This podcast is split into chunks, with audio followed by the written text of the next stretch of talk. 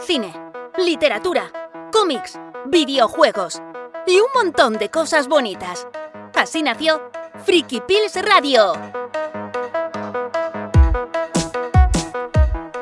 Actores y actrices de doblaje, que no dobladores o dobladoras, profesionales o no, hoy lo vamos a ver, adorados por unos y denostados por otros.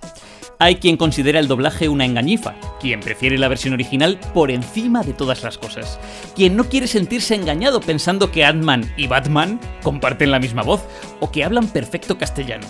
Pues no hay engaño alguno. Todo el mundo sabe que cualquier producto audiovisual exhibido en un idioma distinto al de producción está doblado, que el doblaje ha hecho asequible el audiovisual, acercando a millones de espectadores al séptimo arte internacional. Y todo el mundo sabe que el actor de doblaje busca que los medios artísticos convivan y que el producto audiovisual perviva. Y esto, de nuevo, es aplicable para el actor de doblaje profesional, pero también para el fanduber. Aquí comienza una nueva edición de Freaky Pills Radio. Humanos, entes pandimensionales y gatetes de Internet. Bienvenidos a las charlas de Café Pop. Bienvenidos a Freaky Pills Radio, píldoras de subcultura en formato radiofónico. Al pie del micrófono, siempre rodeado de buena gente, se encuentra Dandan, Dani Collado.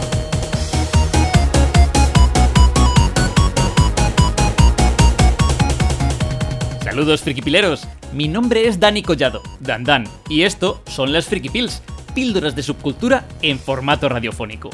Es un placer volver a saludaros desde el otro lado del micro, y precisamente de micrófonos va hoy la cosa, porque en este 3x01 hablamos de doblaje. Pero no del doblaje que aparentemente todo el mundo conoce, no. Hoy hablamos de doblaje hecho por y para fans. Hoy hablamos del fenómeno fandub. Pero es cierto, para poder hablar de doblaje fan, he de dar unas pinceladas de lo que es el doblaje y de su evolución en nuestro país. Permitidme fijar el origen del doblaje en España en torno a 1900. Hace más de 100 años. Y diréis, ¿What the fuck? Dan Dan, ¿cómo iba a existir el doblaje si no había ni cine sonoro? Pues precisamente, pero había salas de cine. Había un cinematógrafo aislado cuyo sonido no molestaba, un pianista que ponía banda sonora al cine mudo. Y hay amigos, existía la figura del explicador. Era un tipo que, a voz en grito, se marcaba una narración en vivo de los acontecimientos. ¡Boom! Primer doblaje. Más o menos. Pero en 1927 llega El cantor de jazz, Albricias, primera peli sonora. Ojo, nace la sincronía entre imagen y sonido, y el cine norteamericano copa el mercado, como no podía ser de otro modo. Y precisamente en Hollywood inventan una ideaca llamada la doble versión. Es decir, aprovechar decorados y rodar las pelis en varios idiomas, con distintos actores, pero escenas calcadas. Imaginad el coste de aquello, claro.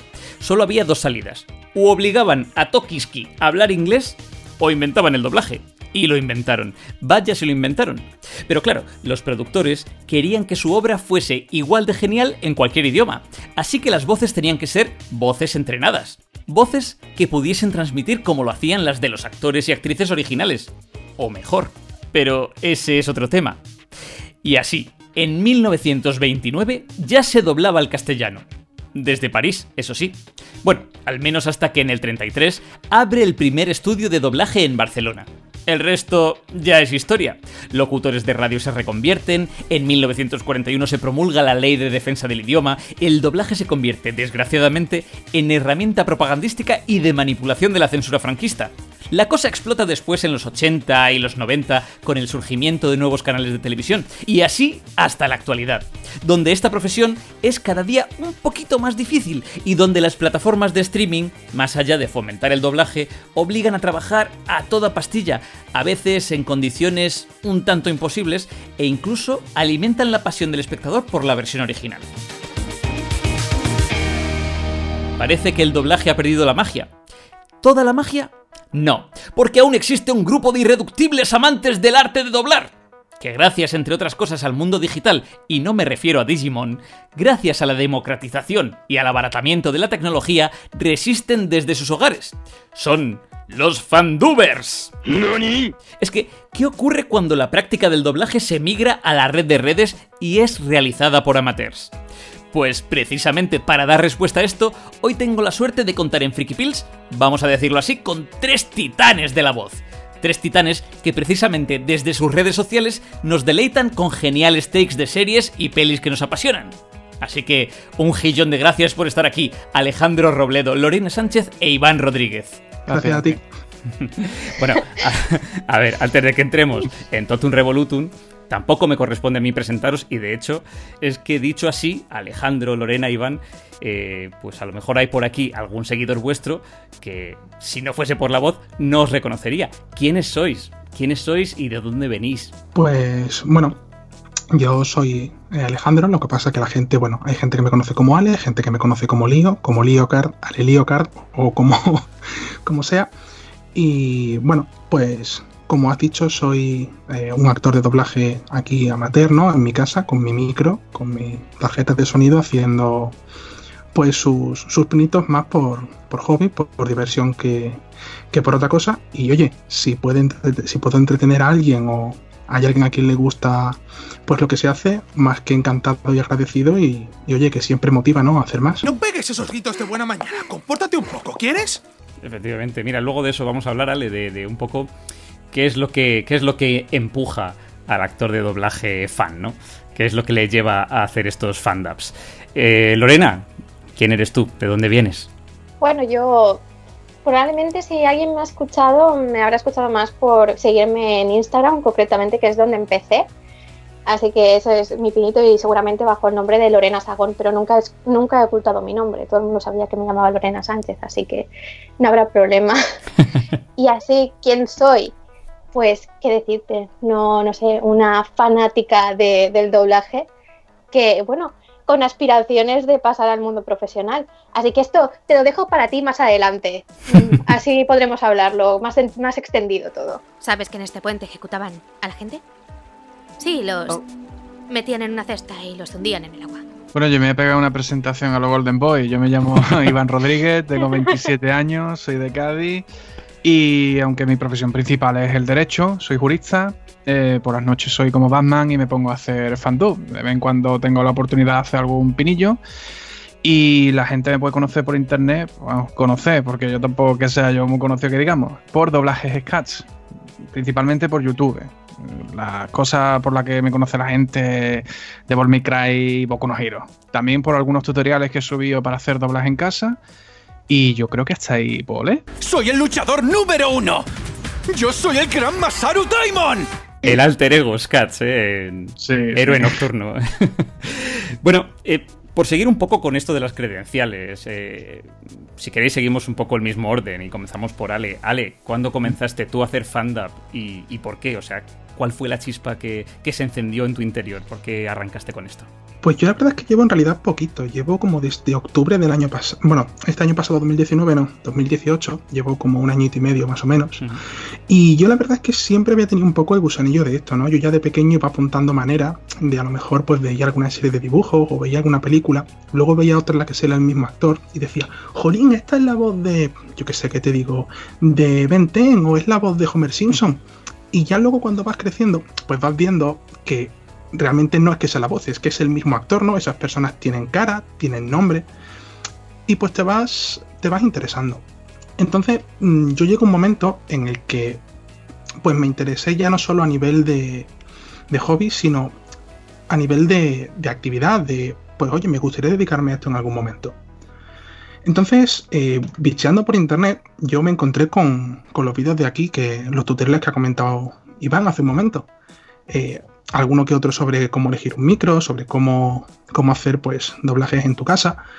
Y aunque claro, actualmente, supongo que ya luego hablaremos de ello, el mundo para entrar laboralmente al doblaje es complicado, por decirlo de algún modo. Pero nada te impide coger en tu casa un micro, una tarjeta de sonido y ponerte a hacer pues lo que te gusta. Y así empecé, simplemente me lancé, hice una, una pequeña escenita en mi casa sí con un audio bastante castañero, pero no sé, me gustó, me gustó la sensación y quise seguir, quise seguir para adelante y aquí estoy, vamos. Perfecto, perfecto, siguiendo el camino. Eh, Lorena, tú en tu caso, ¿qué se encendió dentro de ti? Pues mira, más o menos como Alejandro, empecé hace muy poquito, eh, más tarde que tú, por eso. Empecé este mes de septiembre pero con unas pequeñas, bueno, con una aplicación de estas de móvil, de Madlib, haciendo así unos pequeños pinitos en el humor. ¿Qué, qué, salió en mí? Pues no sé qué decirte, la verdad. Es algo que lo llevaba muy oculto dentro de mí desde que era una cría porque siempre me han gustado mucho las películas de animación y me quedaba mirándolas y escuchando esas voces, digo, ¿por qué suena tan bien? Claro, yo no lo entendía. Y después, ya viendo, hostia, pues si esto es una, esto es una profesión y esto no lo podría hacer yo.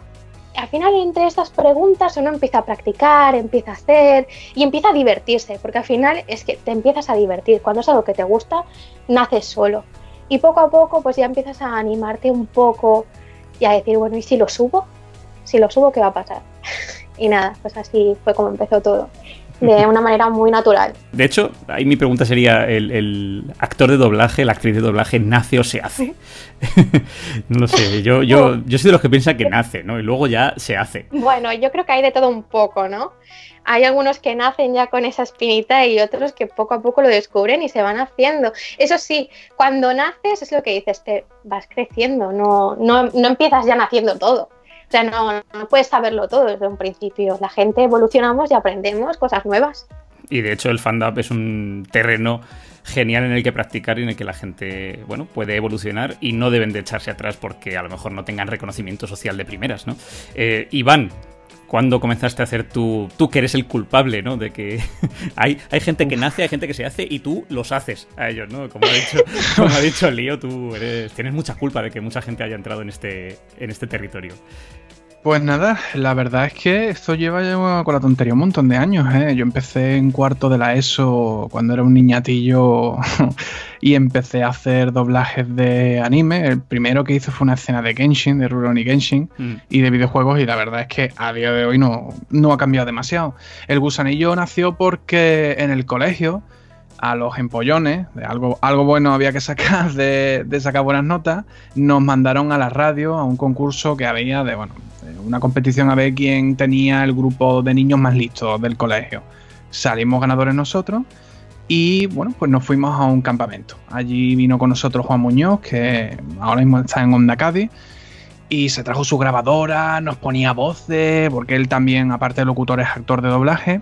Bueno, ahora tiempo de noticias desde Cádiz al día. El saludo desde el estudio número uno de la emisora pública gaditana, con una fotografía espectacular a esta hora. Y como que me metió el gusanillo, ya años después me dijo por empezar a hacer doblaje y la cosa fue para adelante, más o menos fue por el 2008, 2009 cuando empecé, hice alguna pausa, porque yo soy una persona de que me dan fuerte por algo, lo dejo aparcado pero sigo, también estuve un tiempo haciendo webcomic, luego volví otra vez a hacer doblaje.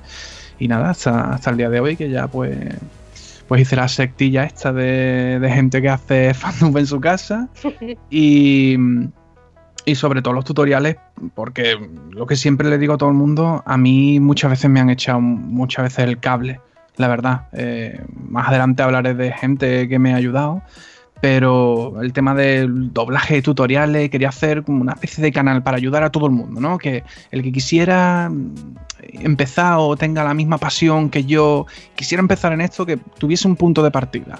¿Sabes? Es como la peli esta, no sé cómo se llamaba, cadena de favores, ¿no? Yo tengo un favor, pero tú ayudas unos cuantos más y así a, todos los que podamos. Sí, luego hablaremos un poco, eh, porque estas palabras son muestra de que existe eh, si no una comunidad mm, bien unida, sí que un ferviente sentimiento de colaboración ¿no? en el mundo del fandom y yo creo que, también habrá competición ¿no? y competitividad. Pero en general, eh, yo por lo menos lo que aprecio es que hay, hay mucha colaboración y eso, eso siempre es bueno, ¿no? Eh, Iván, mira, sigo contigo, ahora te reengancho a ti para cambiar un poco el ritmo. Eh, porque hay un tema aquí que lo estaba comentando antes, ¿no? Y, bueno, Lorena ha hablado del doblaje como profesión a mí hay una cosa que me gusta, me toca mucho la patata también. Bueno, yo en mis ratos libres pues eh, participo en montajes teatrales y demás. Y bueno, me toca la fibra cuando se habla de estos temas de fan, amateur, profesional. Siempre he defendido que no es una cuestión de calidad el que a alguien se le llame amateur. Eh, más que nada es una definición que diferencia entre la gente que se lucra Es decir, un profesional es quien vive de, esto y un amateur es quien lo hace pues por afición. ¿Cómo, cómo lo veis vosotros? Eh, no es cuestión de calidad, ¿verdad? Eh, y, mucha gente me dice, pero si no te lucras, entonces, ¿para, para qué lo haces? ¿Es, ¿Es, para mostrar tu talento en la red y que te doren la píldora unos cuantos seguidores?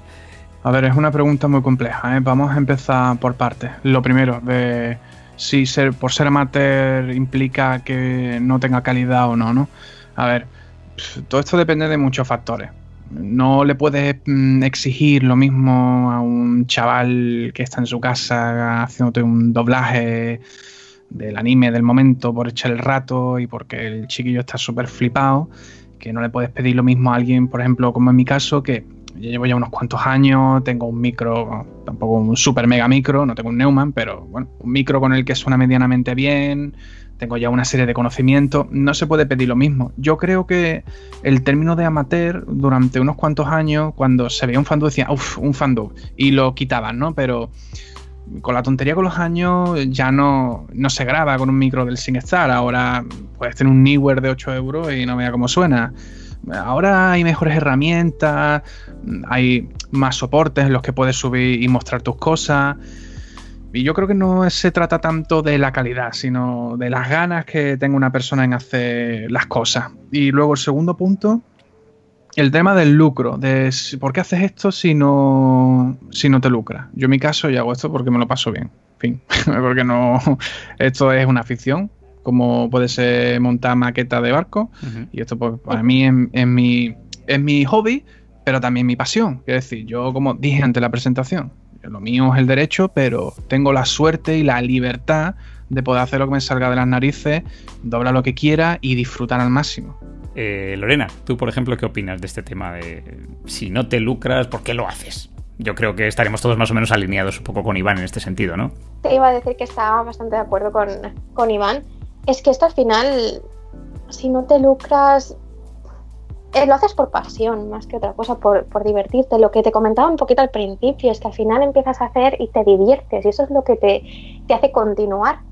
Y no solo eso, sino que mientras vas haciendo vas aprendiendo cosas. Y cuando vamos aprendiendo es como que tenemos más ganas de seguir enganchando y seguir haciendo. No sé, sí que es verdad que por una parte es una profesión y no puedes pedirle a alguien que es amateur lo mismo que a un profesional pero a día de hoy, la verdad se podría decir que a nivel amateur hay un nivel increíble. He oído fandoms que directamente podría pensar que salen de una película y que están grabados dentro de un estudio. La calidad ha cambiado muchísimo, no, es lo mismo que antes. Y bueno, más o menos onda lo mismo. Todo, todo tiene que ver por la pasión y lo que disfrutas haciendo. Sí, no solo eso, sino que incluso en el modus operandi eh, de, muchos fandubers, eh, el modo en que trabajan, que confeccionan los guiones y demás, pues tiende ya mm, a, encontrarse muy en paralelo con el que el modo en que se trabaja en el mundo profesional. O sea, hay gente que, por pasión, por afición, por hobby en casa, trabaja de forma muy seria y se le podría poner frente al atril eh, de repente y haría un take a, un nivel muy alto y a lo mejor por encima de algún profesional, ¿no? Bueno, es que ya que lo haces, lo haces bien, ¿no? no claro. vamos a hacerlo a medias. Claro, claro, claro. Bueno, y ahí está el aprendizaje, ¿no? Lo que decíamos, eh, pues es fenomenal lo que decía Iván, ¿no? El, poner a disposición de otros que están interesados en el tema, pues información eh, y formación acerca de, lo que es el doblaje y cómo se trabaja, no solo a nivel técnico, sino pues esto, oye, eh, que luego hay gente que, que se quiere dedicar eso, a, editar, a formatear eh, guiones, a hacer ajustes, eh, la maravillosa figura del ajustador, ¿no? Etcétera, etcétera. O sea que, luego dentro de lo que es la comunidad del fandub hay, hay muchos roles diferentes. Ale, ¿tú qué opinas? Tú entiendo que también eres eh, apasionado y que esto es vocacional y que bueno, que lo haces también por afición. Sí, sí, la verdad es que estoy completamente de acuerdo con lo que han dicho tanto Lorena como, como Iván. Y sí que en cierto modo es cierto, ¿no? Que tú a, una persona que está en su casa con, su micro, un amateur, que vendría llamándose, no le puedes pedir la misma calidad técnica que a una persona pues que está obviamente en un estudio, ya no solo por ella y por su capacidad, sino por una persona en un estudio tiene detrás a un técnico de sonido que está formado en ello, tienes pues una serie de prestaciones en tu, es decir, en el estudio, ¿no? Está insonorizado, tiene un micro de más calidad, etcétera. Pero eh, en realidad yo creo que muchas personas, en las que yo me incluyo, hemos visto fandubs en, YouTube o en cualquier otro sitio y hemos llegado a pensar que son, si no oficiales, casi oficiales. Y eso yo creo que dice mucho. Yo recuerdo una, una ova de, una serie de anime que no la encontraban subtitulada, pero sí que me la encontré con un fandom castellano y la vi y, y me gustó. Y no solo me ha pasado con esa, sino que otros muchos proyectos que me han pasado, digamos, aquí en, eh, decir, he visto recientemente, he visto el mismo proyecto en fandom y luego lo he visto en original y me ha gustado mucho más el, el hecho por, por fans. Y yo creo que ahí tiene que ver, ¿no? Y ya engancho con la otra pregunta que dices el, el por qué, si no te lucras, ¿por qué lo haces? Yo creo que se nota sobre todo ¿no? la diferencia muchas veces entre el fandub y el, y el oficial, más allá de la calidad de sonido y de pues, la experiencia que pueda tener un actor u otro, en la pasión que le ponen. Porque a fin de cuentas, cuando tú eres actor profesional, consagrado, no deja de ser un trabajo. Es decir, eh, tú puedes levantarte mejor, puedes levantarte peor, con más ganas, con menos ganas, puedes tener más contexto, menos contexto y ser más fan o menos fan de la serie. Entonces al final es un trabajo y tú pues eso lo haces porque te dedicas a ello, ¿no? Como yo me levanto, yo soy informático, pues como yo me levanto una mañana y arreglo pues algo que se ha roto en el ordenador de un cliente.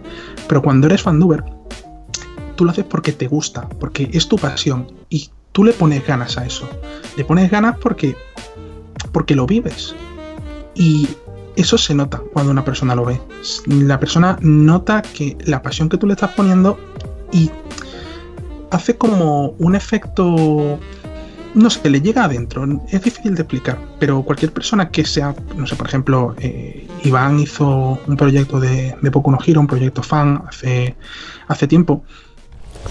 Cuanto más fuerte sea tu don, más fuerte será tu puta caída. Yo lo comparo ahora mismo con el oficial que hay y a mí me llena mucho más por dentro ver este por, por eso, porque noto las ganas que le ponen y la pasión que le ponían al, al proyecto y a nivel personal yo tengo en la cabeza sus voces como las voces de los personajes, no los, no los que hay ahora en el, en el oficial. Y creo que esa es realmente la esencia de lo que viene siendo el fandoblaje. Perfecto, porque, eh, claro, a estas alturas del programa ya mm, creo que queda bastante claro. Y además me gustan estas diversas perspectivas ¿no? de lo que es el fandoblaje que habéis propuesto. Eh, y hay una cosa muy interesante, me ha parecido genial, Ale, que has mencionado, que es este cariño, ¿no? Este cariño que le pone el. Eh, a llamarlo fandaver, doblador fan, a su trabajo, ¿no? Yo me estaba acordando de una entrevista de hace mil millones de años, como yo soy el viejo taku del lugar, una, una entrevista que venía en los extras de un CD de la revista Minami 2000, para el que se acuerde, donde congregaban a todo el elenco de voces original de Evangelion, Ana Payeya, Albert Trifoy, y claro, los fans entusiasmados les preguntaban por cuestiones relativas a los personajes, a la trama, y les pedían que dijesen tal o cual frase mítica de Shinji, de Asuka. Y bueno, eh, recuerdo la cara del pobre Albert en blanco, sin saber dar respuesta pues eso, a aspectos de la trama o sin poder repetir una frase concreta y, recuerdo a los fans enfervorecidos, medio enfadados por esto, pero claro, estoy hablando de un vídeo que a lo mejor es del año 2000 aprox, de un doblaje que se había hecho 3, 4 años antes, allí en Barcelona, en Cutelever, y, y de un momento en el que Neo Genesis Evangelion era pues un poco una serie más, ¿no? No era la leyenda de Idea Kiano que ha quedado para la posteridad. Y bueno, los propios actores lo decían, la velocidad, el no haber conectado con el material, el ver los takes desordenados, que esto pasa mucho, ¿no? Y luego, si no has visto el producto final, pues eh, es difícil que te, que te enganches a la serie, que seas fan, ¿no? Y obviamente el modo en que un fanduber se enfrenta al material eh, no es este. O sea, esto no ocurre con el fanduber que ama el material que está doblando. Hmm. Y de hecho, ahí me surge otra cuestión etimológica, ¿no? Que a mí me suele dejar con el culo torcido. Porque cuando la gente habla de, de fandub, el doblador fan, claro, hay quien dice que esa parte fan, ¿no? De, de, la palabra, que es de fanático, pero yo quería saber qué opinabais vosotros. O sea, ¿se es fanático del producto que se dobla? ¿Se es fanático del doblaje per se o ambas cosas? porque esto es verídico. El origen del fandub está en las covers y el doblaje de anime, lo estabais diciendo vosotros. Eh, incluso en los fansubs, ¿no? Esta gente que se ha dedicado a, subtitular, eh, es una fuente de la que, bueno, pues muchos dobladores fan beben. Eh, ¿qué, de, dónde viene ese fan? o en vuestro caso, ¿sois fanáticos de, ambas cosas? Mm, sí, sí, yo me consideraría que sí. Yo lo que yo doblo lo que a mí me gusta, por ejemplo no me voy a poner a doblar cosas que no me gusten, a menos que sea una colaboración. No te digo que he ayudado a alguien a doblar algo y. vaya tela con lo que me ha mandado a doblar ese muchacho barra muchacha, pero bueno, que lo hago porque me gusta el doblaje y porque también, eh, como decía antes, ¿no? Yo te ayudo, luego tú me ayudas a mí, etcétera hay gente que hace fandub eh, de, parodias o otras cosas que están en la cresta de la obra la por ganar visita. Yo diría que en un 90% de lo que es la tarta, si se divide en 10 porciones, las 8 se la lleva el que de verdad le gusta doblar porque le gusta y en un margen muy pequeño, voy a ser inocente, un margen muy pequeño de la gente que, que está aquí por fama. ¿no? Eh, Ale, tú, por ejemplo, en tu caso, o Lorena. Iba a decir que me ha encantado la, metáfora que ha hecho sobre el pastel. La verdad es que no sabría decirte si es más fanático del producto del doblaje. Yo diría que es por las dos partes, porque al final doblas porque te gusta eh, hacerlo, ¿no? Te gusta doblar, pero a la vez tienes esa faceta de poder elegir tú lo que vas a hacer. Y es eso, a lo mejor no eliges del todo lo que va, eh, con lo que vas a colaborar, pero mayormente tus takes los eliges tú y vas a elegir algo que a ti te guste o creas que puede dar un mensaje a otra persona. Al fin y al cabo es algo que eliges tú porque te gusta. Entonces, soy fan de ese producto, pero también soy fan del doblaje también entiendo que está muy enraizado o muchas de las prácticas que están vinculadas al fandub pues eh, tienen su raíz, ¿no? En el querer, eh, bueno, pues traer a la palestra productos, por ejemplo, en el caso del anime, pues que no han sido licenciados o que, bueno, como decía antes, creo que ha sido Ale, eh, te gusta mucho y le quieres poner voz a ese personaje, ¿no? Eh, y, muchas veces, pues, mola más la versión fan que la versión oficial. Ale, ¿tú qué opinas? ¿Te has enganchado al doblaje fan porque eras fanático por ejemplo, del anime o de algún producto audiovisual, o ha venido todo a la vez? Pues en mi caso, fíjate que ha venido más por lo que viene siendo el doblaje en general que por la propia. Eh, pues por la propia mm. serie o por el propio anime, etcétera. Mm, pero más que nada porque a mí, no sé, yo disfruto muchísimo cualquier tipo de historia, ¿no? De hecho, eh, bueno, vosotros sabéis, ¿no? Y cualquier persona que me conozca sabe que a mí los audiorelatos me encantan. Y me gusta mucho interpretarlos, los disfruto muchísimo. Mi sueño siempre fue ser bibliotecario, pero mi padre solía decir que esa era una profesión de mujeres. De señoras de pelo blanco, faldas de cuadros y gafas redondeadas sobre una nariz chata. Y es por eso, porque a mí lo que me gusta es las historias, me gusta contarlas y me da lo mismo contarlas, ya sea interpretándolo en un relato, ya sea pues frente a un micro haciendo uno de los personajes, o ya sea sentado en una mesa de rol con mis colegas. En mi caso sí que es cierto que esta motivación vino más por la propia actividad que es el doblaje que por ponerle voz, por decirlo de algún modo, a un personaje específico o por traer una serie específica. No obstante, y esto ya son completamente conjeturas, yo creo que en general el mundo del fandoblaje viene un poco retroalimentado por ambas, ¿no? Porque es posible, es decir, eh, estoy bastante seguro de que la, no vamos a decir el primer fan doblaje, ¿no? Pero la gran mayoría de gente que se inicia en, esto es porque hay una serie o hay una película o algo así que no ha llegado aquí a España, ¿no? Eso ha pasado muchísimo con el anime. Hay muchísimo anime que no llega nunca a España o que llega muchos años después. Y claro, nosotros ya lo vemos subtitulado eh, pues, por otras plataformas. Entonces, eh, esa gente quiere, ¿no? Darle esa voz, quiere que o que llegue a más gente o sencillamente pues porque le gusta y se esfuerza por traerlo a este idioma. Pero claro, para eso tiene que haber una vocación también al doblaje, ¿no? Porque no es leer un papel, ¿no? Hay mucha gente que dice, ay, no, eso es nada más que poner vocecitas. No es poner vocecitas, es mucho más. Necesitas sentirlo, necesitas darle una identidad al personaje, claro. Interpretar. Entonces sí que es cierto que el uno no puede existir sin el otro. Si yo soy fan de, esta, pues de una serie o de lo que sea, pero no del doblaje, yo no me voy a poner a hacer un doblaje fan. Pero claramente, y sobre todo en el asunto del, del fandoblaje, que tienes esa libertad, ¿no? Que ha comentado Lorena y que ha comentado Iván previamente, esa libertad de yo elijo lo que doblo. Si soy fan del doblaje, pero no de esa serie, no voy a hacer el doblaje de la serie. Entonces hay, creo que hay como una retroalimentación ahí entre ambas, que justamente creo que es la esencia de, de esto que, que hacemos. Oye tú, aléjate de él. Como sigas así, tienes todas las de perder. ¿Eh? Esto no se trata de ganar o perder, ¿sabes? Esto es una pelea entre hombres, así que quítate de en medio. Eso es, de hombre a hombre. Eh, otra cuestión que me corroe, a ver si también sabéis darme un poco respuesta personal de cada uno a esto, es que, bueno, eh, cambiando un poco de terna, la mayoría de los fandubers serios o conscientes de lo que hacen, precisamente de esto que tú estás comentando, Vale, de que quieren eh, rescatar un producto que a lo mejor no ha llegado a nuestro país y bueno, localizarlo, ¿no? Para, hacer más fácil su difusión, pues luego suelen explicar en sus descripciones, por ejemplo en YouTube, que esto se hace precisamente pues por eso, con afán de, diversión, de práctica, de, difundir un determinado producto para que llegue a más gente. Pero eh, yo creo que todavía hay quien opina que al hacer fandub te estás apropiando de contenido ajeno y que se trata por tanto de una práctica ilegal. No sé qué, opináis vosotros. A ver, en el sentido estricto de la palabra mmm, y del derecho, hombre, las cosas como son. Tú no eres dueño de la propiedad intelectual que tú, de la que tú estás modificando, creando una obra derivada. Las cosas, las cosas claras. La, ahora bien, hay una línea muy fina que dependerá del propietario de hasta qué punto quiere tolerar las cosas. Un ejemplo, Sega. Sega es muy tolerante con el hecho de que con Sonic se utilice la licencia de Sonic uh -huh. para hacer, por ejemplo, juegos fan. Sega ahí ni pincha ni corta, al revés, a Sega le gusta.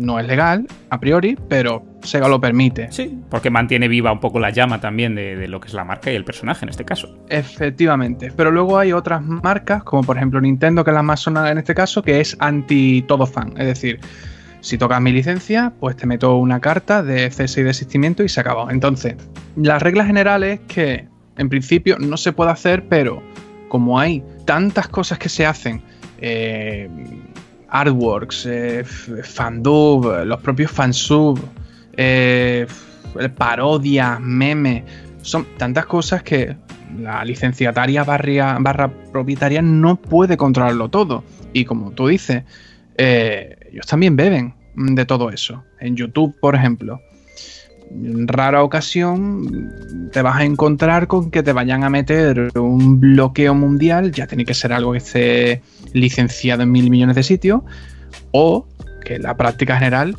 te permiten subir un fragmento de lo que tú quieras, ya sea un doblaje o no, pero con publicidad y los ingresos de esa publicidad se lo lleva la dueña de, de lo que es la propiedad. Entonces, yo diría que no se trata tanto de una apropiación per se, pero está claro que no es una práctica que esté protegida por, desde luego, por, por el derecho. Es decir, tú estás cogiendo algo que no es tuyo y estás modificándolo. Ahora, depende del dueño de lo que quiera hacer con la licencia con su producto. Sí, ahí está un poco el, riesgo, ¿no? Es decir, si yo soy el dueño, eh, es probable que sea incluso beneficioso para mi producto que alguien haga fandub porque mi producto de repente va a dar el salto a otro espacio, a otra cultura, etcétera, etcétera. Pero claro, corro el riesgo precisamente de que el modo en que se modifica o la calidad que le puedan dar, etcétera, etcétera, el modo en que se exponga al público, pues no sea aquel en el que yo eh, confío, ¿no? Eh, y de hecho, bueno, tú lo has dicho, Iván, me parece muy interesante, los memes, el abridging, ¿no? Esas parodias que se han hecho muchas veces, eh, manteniendo el argumento, de, a lo mejor de una serie, pero eh, tergiversando un poco determinadas escenas o diálogos para darle un efecto cómico. Claro, eso es un peligro, ¿no?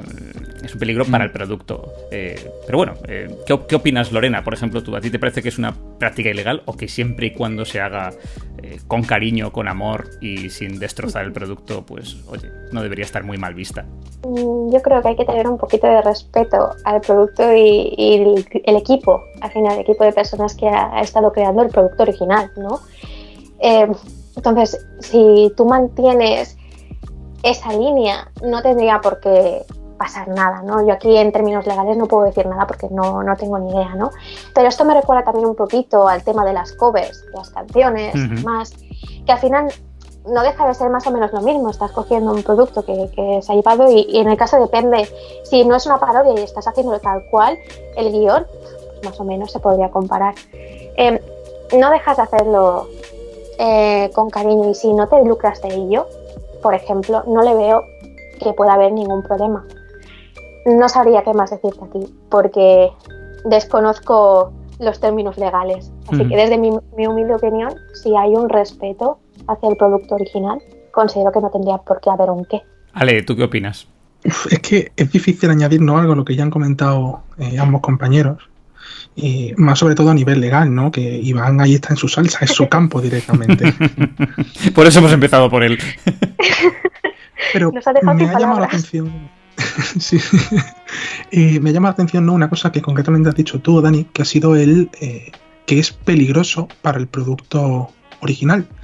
Y fíjate que yo creo que es justamente lo contrario, siempre y cuando respetes unas ciertas líneas, ¿no? Como han comentado antes los compañeros. Me explico.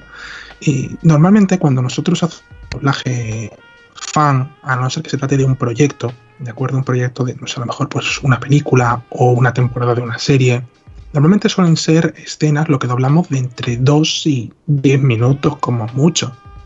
Y eso no es ni medio capítulo de una serie. Entonces, si yo doblo una escena, además, normalmente van a ser escenas em, que te hayan llegado, ¿no? Escenas, pues, o de peleas, o escenas reveladoras, o escenas que de un modo u otro te hayan marcado. Entonces, yo creo que ese tipo de escenas, una persona que la vea y no tenga mucho contexto de la serie, lo menos que le puede pasar es, ah, pues vale, me gusta cómo dobla esta persona, ya está, ¿no? Y pasa otra cosa. Pero lo más que le puede pasar es, ay, pues me interesa esta serie, voy a verla. Y eso no solo no está perjudicando a la persona, o sea, a la, empresa o a la eh, propietaria de los derechos, al revés, le está dando beneficio porque esa persona va a comprar esa película o va a buscarse formas de ver esa serie gracias a que ha visto tu doblaje en, en las redes sociales. Entonces, yo creo que también muchas veces por eso permiten este tipo de, cosas, porque saben que en realidad no les va a perjudicar, a no ser obviamente pues que eh, intentes pues o, doblarla entera o intentes lucrarte de algún modo. En este caso ya eh, pues, estamos hablando de que tú estás ganando dinero, ellos quieren ganar dinero, mm, ellos tienen más fuerza que tú en este sentido.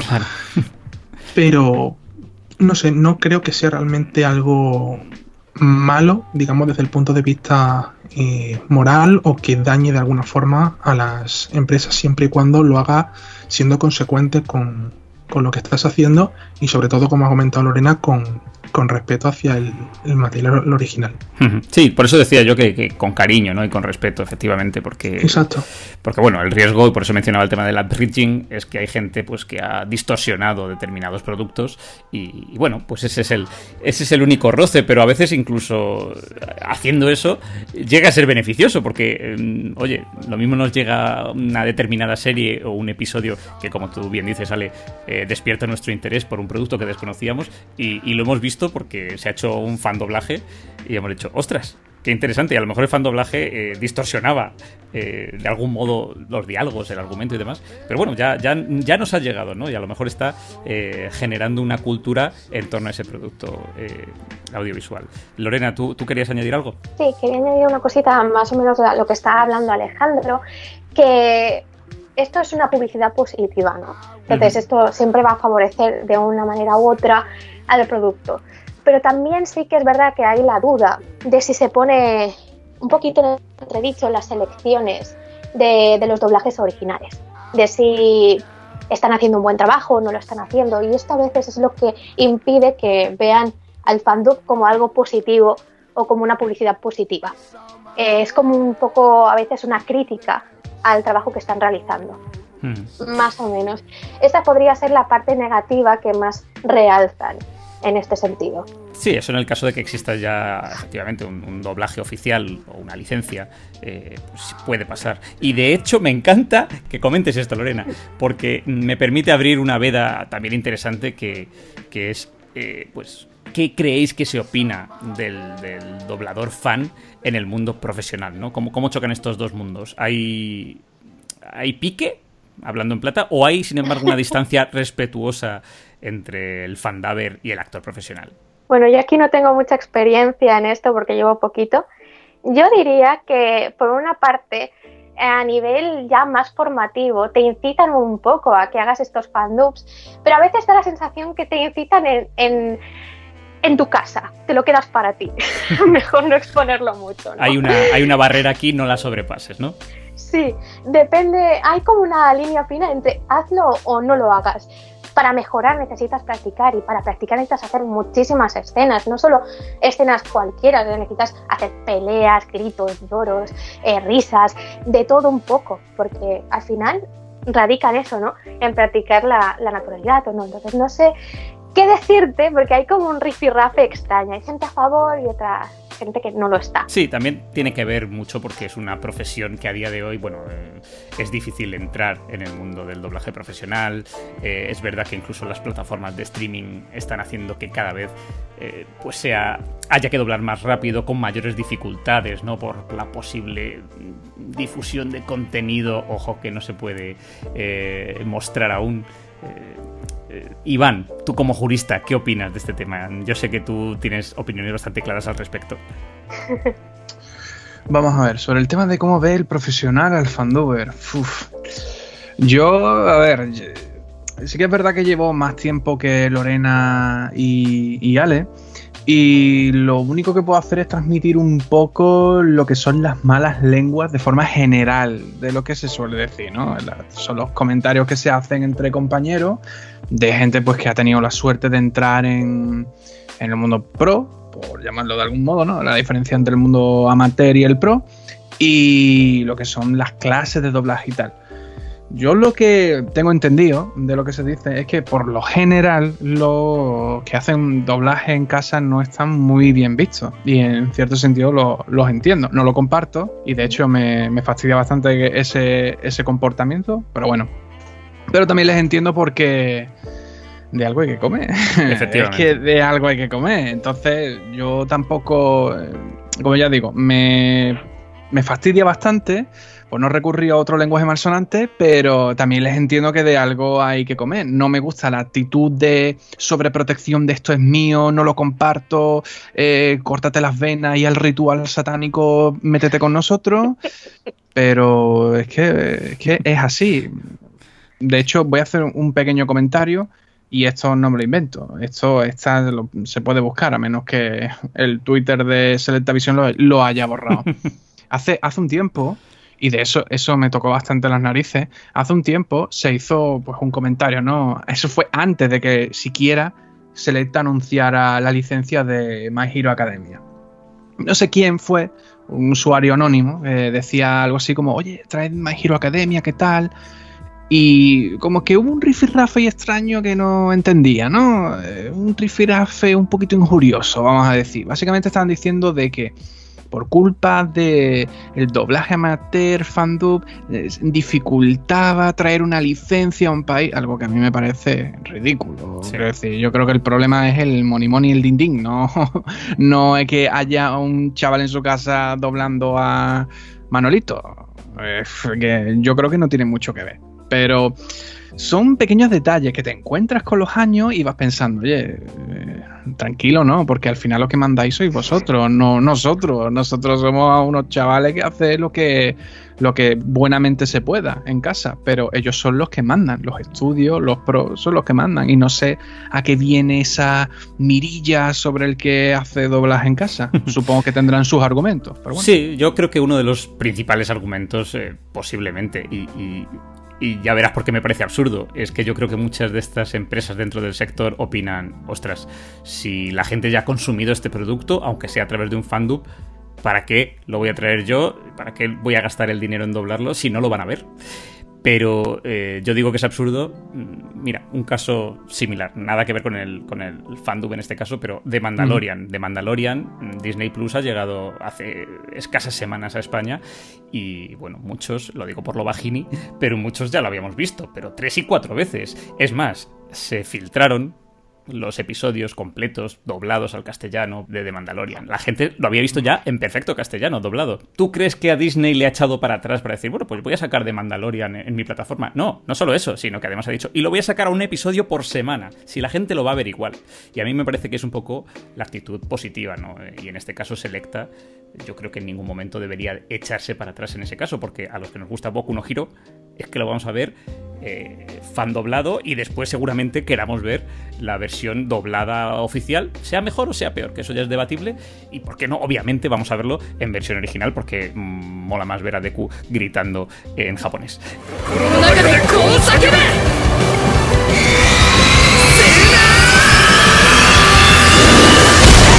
Eh, esto es así, o sea, yo creo que esa actitud deberían quitársela un poco de la cabeza porque están hablando de fans y los fans pues eh, consumimos el producto y si nos gusta lo vamos a consumir repetidas veces y con cariño. ¿no? Eh, Ale, yo no sé qué opinas tú con respecto a este tema. Bueno, yo sí que es cierto que, bueno, llevo menos tiempo que, van en el mundillo, pero he tenido la suerte, ¿no?, de que aquí a, a Málaga, donde yo vivo, eh, este año y el año pasado han venido varios actores de doblaje eh, famosetes y han pues estado de ronda de preguntas y tal. Y claro, había mucha gente que estaba interesada en el asunto del doblaje, tanto en el sentido de fan como gente con aspiración a dedicarse profesionalmente a ello. Y yo he visto un poco de todo. Vale, eh, hace un tiempo, un par de semanas o así, creo que estabas tú, estuvimos hablando por, por chat de voz, que el mundo del doblaje es un mundo que eh, la tecnología, es decir, su nivel técnico avanza muy rápido, hmm. pero la mentalidad del, del, mundillo en general va muy a pasitos. Pues a pasos pequeños, claro. Hmm. Entonces, eh, la actitud ¿no? que mantiene la gente con respecto, es decir, la gente del mundillo con respecto a estos cambios ¿no? que se producen a su alrededor, es un poco reacia, sobre todo la gente, pues eso, que lleva, lleva más tiempo dedicándose a ello, la gente que está menos en contacto con las nuevas tecnologías, las redes sociales, o directamente, pues, en general, lo que viene siendo pues los saltos tecnológicos que, que están pasando. Pero estoy empezando a ver cada vez más eh, pues actores de doblaje, eh, algunos de ellos porque empezaron desde el fandoblaje como nosotros y otros muchos porque pues o bien tienen Twitter o bien eh, pues por un motivo u otro gozan de una mentalidad más abierta o más tolerante en, respecto a este sentido que no solo mm, aceptan y no ven mal el, tema del fandoblaje sino que directamente lo apoyan eh, puedo poner un, caso concreto. Eh, Jesús Barreda es un actor de doblaje consagrado. Hola hola aquí Cat desde las calles de París. No miento soy Jesús Barreda actor de doblaje. Y yo a él le he visto en, Twitter mirar fandoblajes de gente y comentarlos en plan, ay, pues mira, me ha gustado mucho, pero oye, intenta mejorar esto de aquí o intenta proyectar un poco más. Es decir, mm, ya no solo el tema de aceptarlo, sino volcarse con la gente. Además, hoy en día, y yo creo que eso es importante porque hoy en día tienes las series, o sea, antes tienes que ver las series dobladas por narices, será muy complicado encontrarlas subtituladas. Como no te metieras en una sala de cine o te compraras la película y la buscaras en original, en la tele todo lo echaban en doblado. Pero hoy en día tú miras en Netflix y puedes verlo todo en el idioma que te da la gana. Entonces, eh, hoy en día yo creo que es tan importante el mundo del doblaje como la comunidad que tiene el doblaje profesional detrás. Y esta serie de actores que, pues, propician ¿no? que la gente se enamore del doblaje y que lo, apoyan, al final están como trayéndose a la gente a su terreno. Porque si a ti te gusta el doblaje, tú vas a ver el doblaje, vas a aprenderlo y vas a... Mm, ay, pues mira, este puntillo que ha sacado... Bueno, sé, por ejemplo, siguiendo con el asunto de Jesús Barreda, este puntillo que ha sacado Jesús en este personaje me ha gustado mucho. A ver si intento... Y es como una yo lo llamaría competencia sana. Sí que es cierto que, claro, mucha gente está como medio asustada, ¿no? De que el, el fandoblaje al final pueda llegar a resultar eh, negativo para los estudios, porque, no sé, a lo mejor piensan, ¿no? Que una comunidad de, fans que, se dedica al doblaje va a licenciar una serie oficialmente y claro, como no tienes que pagar el alquiler del estudio y no tienes que, eh, digamos, pues pagar ni el director ni pues, ciertos gastos que sí que conlleva una... Mm, una producción profesional. claro, van a estar como... que se van a quedar en desventaja.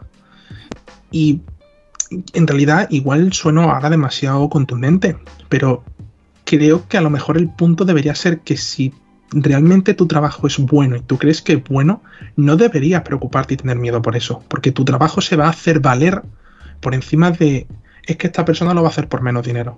Creo que ese no es tanto el que esté mal o bien visto, sino que hay como un resquemor, un miedo, no sé hasta qué punto infundado o, tendrá su base, pero hay como una alerta, ¿no? Siempre hacia, hacia, la gente que se dedica al, al doblaje no profesional. Y eso es lo que muchas veces les hace, digamos, desprestigiarlo, ¿no? Como que intentar que al desprestigiarlo tú haya más gente que tampoco lo vea con buenos ojos y que así como que no te pisen lo que viene siendo tu trabajo, tu, forma de vida. Que claro, ahí, ¿quién se va a meter con, con eso? Cada uno se gana la vida como puede yo soy el primero, si no, no, no, no me gustaría tanto esta profesión que apoye y se quita el sombrero ante los actores de doblaje que están ahí delante de la tril las horas que hace falta y que se doblan temporadas enteras en, un solo día para poder comer a fin de mes. Hombre, es que es una profesión muy sacrificada, efectivamente. Y, sí, yo estoy de acuerdo en lo que dices. Al final es un poco lo que decía Iván. Eh, al ser una profesión tan sacrificada que, que cada día es más difícil de ejecutar ¿no? y de entrar en ella, eh, pues yo creo que está en un pelín de uñas. Pero me gusta mucho, Ale, que, es el ejemplo de Jesús Barreda, porque creo que hay, hay gente muy importante, eh, bueno, gente que, ha entendido un poco eh, precisamente el cariño que se tiene hacia este mundo del doblaje, que, que, durante mucho tiempo ha sido un mundo muy hermético, es decir, que no solo no se podía entrar, sino que es que no, no querían dejar entrever cómo funcionaba. Pero Jesús Barreda, Laura Pastor, a su modo Claudio Serrano, por ejemplo, que es alguien que a lo mejor es muy estricto con, la mentalidad que tiene para con la profesión, pero que sí que promulga eh, lo que es el doblaje, ¿no? Y, hace que la gente se apasione, ¿no? Y además lo mueve por redes sociales. Ahora ha creado el podcast El Último Take con Álvaro Reina. Eh, entonces yo creo que eh, está bien, ¿no? Que ellos marquen su territorio, entre comillas, pero que también generen una cierta amistad con la gente, eh, el público en general y los fandubers eh, en concreto, ¿no? Porque yo creo que nadie va a venir aquí a, quitarles el pan. Estás escuchando Friki Pills Radio. Charlas de café con un terrón de friquismo.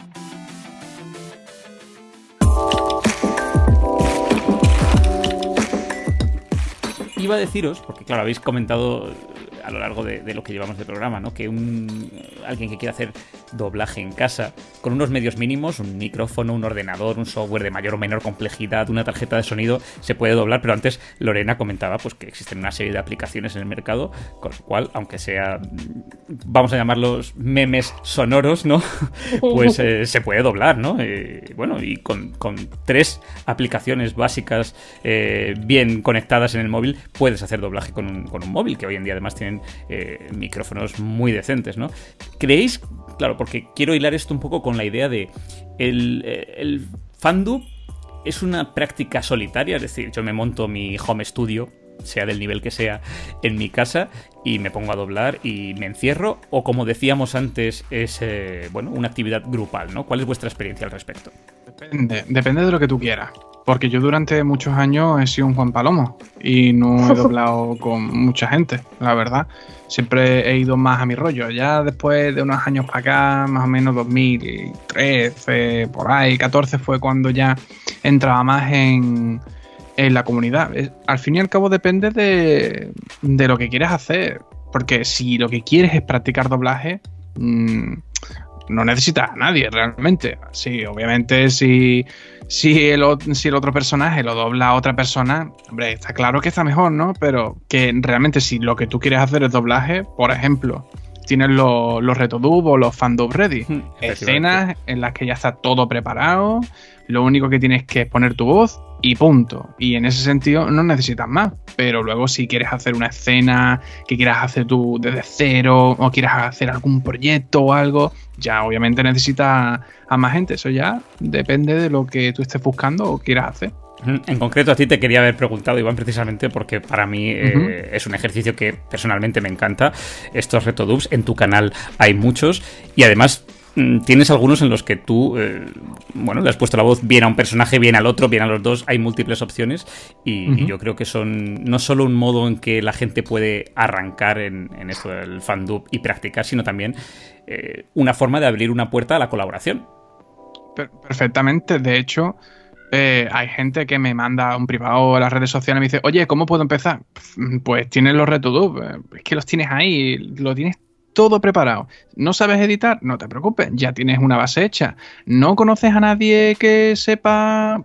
Ahí tienes a la otra persona, tienes hasta su canal de YouTube o sus redes sociales por si quieres hablar. Tienes de todo. A día de hoy, si tienes un mínimo de interés, a tu disposición, tienes lo que, lo que necesitas o lo que quieras, vamos. Y hasta mola decir, hey, mira, me he hecho este take con Scats, ¿eh? Ojo. Anda ya, hombre. Lorena, ¿tú qué opinas? Bueno, yo he sido un poco solitaria en este sentido. Claro, cuando empiezas, empiezas em, practicando lo que tienes a mano, ¿no? Incluso haciendo tus pinitos en edición para que el otro personaje suene con el actor original, porque dices, bueno, es que si lo dejo en silencio no va a quedar muy bien, la verdad. Entonces al final no sé, si quieres practicar, sí que tienes los retubes. Yo no los conocía hasta hace bien poco, ¿eh? todo hay que decirlo. Claro, yo me tiré a la piscina yo dije, ah, que existe el Madlibs, pues vamos a empezar así. Y, ya todo fue rodado. Eh, sí que es verdad que a medida que vas empezando, te, va entrando el piquillo y dices, pues voy a colaborar con alguien. Y ahí empiezas a buscar a gente que, le pueda gustar y que le apetezca practicar eh, haciendo una escena contigo, porque al final no es lo mismo hablar contra una grabación que saber que tu compañero está trabajando igual que tú. Y es algo que compartes. Pero sí, al principio ha sido mucho más solitario, la verdad. Ale, eh, tú que además eh, coordinas un grupo de, dobladores fan, ¿qué opinas tú? Eh, pero, pero al mismo tiempo también eres un tipo que le gusta recluirse y dedicarse a su audio relato, ¿no? ¿cuál, es, el equilibrio adecuado aquí? Vale, sí, justamente yo lo que iba a decir es que creo que la cosa es, eh, entre comillas, guardar un equilibrio. Es decir, puedes eh, doblar en solitario en tu casa con tu micro no recluido, como dices. Eh, sí, puedes perfectamente. De hecho, como ha comentado Iván, tienes un montón de retodubs, como también has dicho, has dicho tú. Tienes aplicaciones como Madlibs, como ha dicho Lorena, que, es decir, no te faltan herramientas si lo que quieres es dedicarte a hacerlo tú. Pero creo que realmente lo que enriquece eh, este mundo ¿no? del, del fandoblaje o en realidad cualquier tipo de, actividad o hobby en el que te, te inicias es el pertenecer a una comunidad que pueda, digamos, eh, hacerte mm, mejorar día a día eh, y que podáis mejorar todos juntos. Eh, en este caso puedo hablar de mi experiencia personal porque yo cuando empecé en el, mundo del, doblaje, yo mm, contacté a, Jesús Valle, compañero de doblaje G3S, al que también pertenece, pertenece Iván, porque, bueno, iba a empezar y digo, oye, pues mira, me gusta mucho cómo lo está haciendo esta gente y me gustaría aportar mi granito de arena, ¿no? Y Jesús me habló de un, un grupo, una comunidad de Discord en la que estoy ahora mismo, que sí que, como has dicho, participo como, como coordinador. Y nada, me dijo, oye, pues mira, tenemos esta comunidad que estamos eh, pues intentando crearnos así un grupo para unir a, la gente, para crear un, un buen ambiente de, de trabajo. Y oye, pues si quieres, si quieres meterte y así, pues ya no solo es, ay, pues mira, prepárame este take tenemos este proyecto, sino que hay una interacción más directa y más amigable, ¿no? Casi más ser un grupo de amigos, una familia que solo, pues, ah, pues doblamos cosas juntos. Y llevo ya como, pues eso, año y medio desde que entré y es que es eso, eh, aunque tú dobles solo en tu casa o aunque yo sea el primero al que le gusta eh, doblar solo en, en casa, porque al final da mucha comodidad, ¿no? El, pues ya está, no tengo que comprometer a nadie que me entregue algo o no tengo que apurarme de, ay, es que no sé si le molesto, no sé si está muy cargado, pero al final lo que te llena es la, es la comunidad, es el, yo veo un take de un compañero, una escena que ha doblado un compañero y le digo, ay, pues mira, me ha gustado mucho eh, cómo, cómo has hecho esto, pero ten cuidado con la adicción porque he visto que has ceceado un poco o pues no sé, intenta hablar un poco más alto y luego el compañero ve algo mío y me dice, pues no sé, eh, oye, te has comido todas las S, eh, cuidado con, pues con el tema de, quitarte el acento, sobre todo las personas que somos de, de aquí del sur de Andalucía, mm. pues nos cuesta un poco más este tipo de, de cosas. Y creo que es muy positivo este tipo de, comunidad y de, y de, personas, porque aunque tú subas las cosas a tu canal de YouTube o las subas a tus redes sociales, tú ahí digamos que no tienes un filtro de calidad de la persona que te comenta. Eh, quiero decir, no es que no todas las opiniones sean válidas, pero siempre una opinión fundamentada de alguien que sabe de lo que está hablando va a ser mucho más clara y beneficiosa para ti, ya no solo como individuo, sino a calidad de producto y de mejora a nivel de futuro, que es una persona que no pues no sabe que lo puedo hacer con toda la buena voluntad del mundo y pues hay que agradecérselo igual, igual que se agradece a todo el mundo, pero no te ayuda de la misma forma que una crítica, pues, digamos, eh, con su fundamento y con unas bases técnicas que sí que te puede aportar o debería aportarte una comunidad centrada en la actividad que se está realizando, en este caso el doblaje. Sí, a mí me pasó, vamos, eh, como a título personal, un reto precisamente de Iván, eh, doblando a Miles, pues me dijo, eh, noto que algunos tonos pues son muy, muy similares y demás, y es verdad que, bueno, pues cuando uno escucha este tipo de feedback, le da que pensar y a colación de eso, pues vas trabajándolo efectivamente y, en los subsiguientes doblajes, pues intentas mejorar esos puntos mejor que si te lo dice tu, tu prima, la del pueblo, ¿no? Que a lo mejor escucha un doblaje tuyo y dice, y además siempre te va a decir que le va a gustar, porque esto es así. así que. Eh, claro. chicos, Promosio Time. Eh, eh, hablando de, de, esto de la colaboración, ¿no? En este sentido. ¿Participáis en algún proyecto conjunto o lleváis a cabo colaboraciones recurrentes que queráis promover? Pues yo, mira, Dragon Quest me encanta y hay por ahí algunos OVAs que nunca se han doblado. Me encantaría que estuviesen doblados y ver a Fly otra vez hablando en castellano. Pues mira, no lo sabía. Pues. Mira, Dani, yo creo que hace no mucho he encontrado mi lugar en la vida del fandom, la verdad. He encontrado algo perfecto en lo que no me den por saco con el tema de mi licencia, vete a la mierda, y es doblar videojuegos. La verdad, hacer un fandub de un videojuego no es lo mismo, no sé por qué, que, que hacer un fandub de una serie. Porque si te pones un poquito así estricto, un fandub de un videojuego no es mucho más distinto que un gameplay. Porque si yo cojo un gameplay de un juego y me pongo por encima a doblarlo, eh, ¿sabes a lo que me refiero? Y cada vez más, porque las cinemáticas, o sea, a lo mejor coges un Metal Gear del año 95 y no. Pero hoy en día, eh, un Final Fantasy VII Remake que tiene unas cinemáticas mm, perfectamente cinematográficas, pues se puede doblar prácticamente del mismo modo que un, producto audiovisual. Perfectamente. Y en ese caso, pues. Yo, en mi caso, pues el año pasado terminé de hacer el doblaje de Devil May Cry 3. Si lo que quieres es una cita, despídete. Tengo una regla de no salir con tías que me disparan en la cabeza. Eh, Jesús Valle hizo en su momento el cuarto y hace no mucho eh, también ha terminado el quinto.